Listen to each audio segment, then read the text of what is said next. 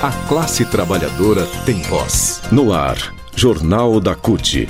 Olá Brasil, eu sou o André Acarini. Terça-feira, 30 de junho de 2021. Nesta edição, contas de luz aumentam 52%. CUT e movimentos populares vão fazer protesto neste sábado. Hoje, entregam também o superpedido de impeachment de Bolsonaro ao Congresso. CUT também lança a campanha anti-racismo e a defesa da estabilidade do servidor público por quem entende do assunto. Pedro Armengol, dirigente da CUT e da Condicef, fala sobre a perseguição a servidores que denunciaram corrupção no governo. Economia. O valor da bandeira vermelha patamar 2 das contas de luz subiu 52%, de R$ 6,24, R$ 6,24 por quilowatt-hora para R$ 9,49. É o tarifaço que ainda pode ser maior. A ANEEL vai fazer uma consulta pública que pode concluir que um novo aumento é necessário. A decisão da ANEEL foi tomada na manhã desta terça-feira. De acordo com a agência, esse é o valor necessário para cobrir o custo adicional com adicionamento de termoelétricas ao longo do segundo semestre deste ano. É o que disseram os técnicos. O acionamento é necessário, eles alegam, porque a situação dos reservatórios de água é crítica e há risco de um novo racionamento de energia. Em entrevista ao Portal CUT, o diretor da Associação dos Engenheiros e Técnicos do Sistema Eletrobras, Ícaro Chaves, rebateu os argumentos que vêm sendo utilizados pela agência há meses para justificar o tarifaço nas contas de luz.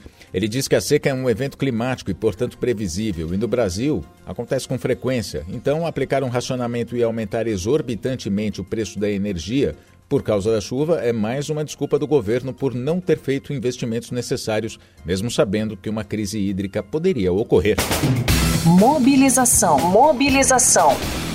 A CUT e movimentos populares vão fazer mais uma manifestação nas ruas contra o governo Bolsonaro neste sábado, dia 3. Os protestos são crescentes e tendem a aumentar ainda mais depois das últimas denúncias contra Bolsonaro.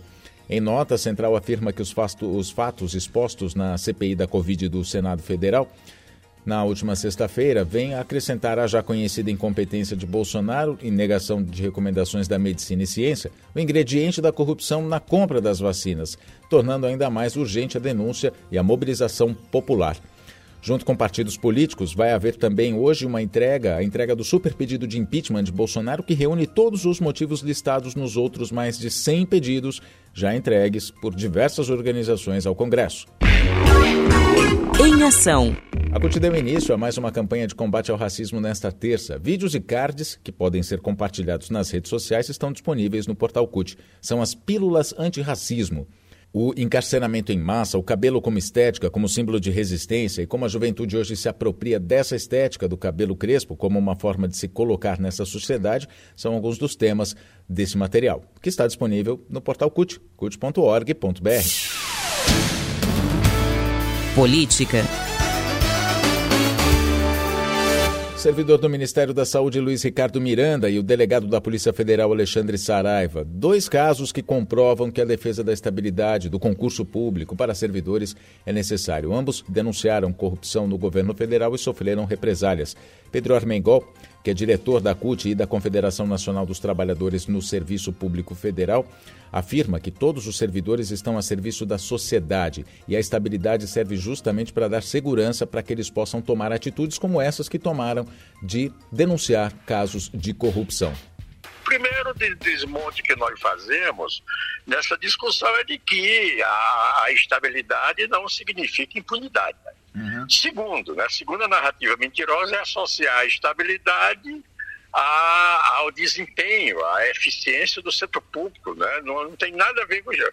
A estabilidade, na verdade, nós sempre afirmamos com muita convicção de verdade que ela não protege o servidor público, o trabalhador, ela protege a sociedade porque o servidor, ele está ali, ele é pago pela sociedade, pelos impostos, ele é pago, eu digo sempre o seguinte, eu sou empregado da sociedade brasileira, uhum. eu não sou empregado do Bolsonaro, né, então, então eu tenho de prestar conta à sociedade brasileira. Uhum. É o caso do delegado lá do Amazonas, é o caso do, do, do irmão do deputado aqui agora, inclusive o deputado disse muito bem, né, Olha, se ele não tivesse estabilidade, ele não estava aqui depondo na CPI, não, porque ele já tinha sido demitido antes.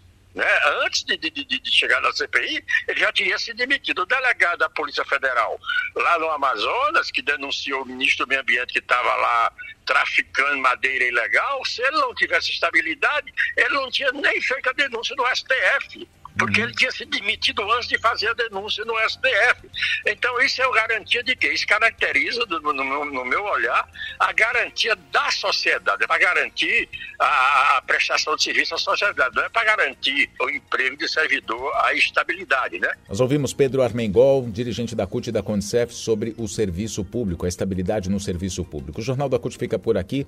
Acesse mais notícias no portal CUT, cut.org.br, também nas redes sociais CUT Brasil. Muito obrigado obrigado pela sua companhia e até a próxima edição.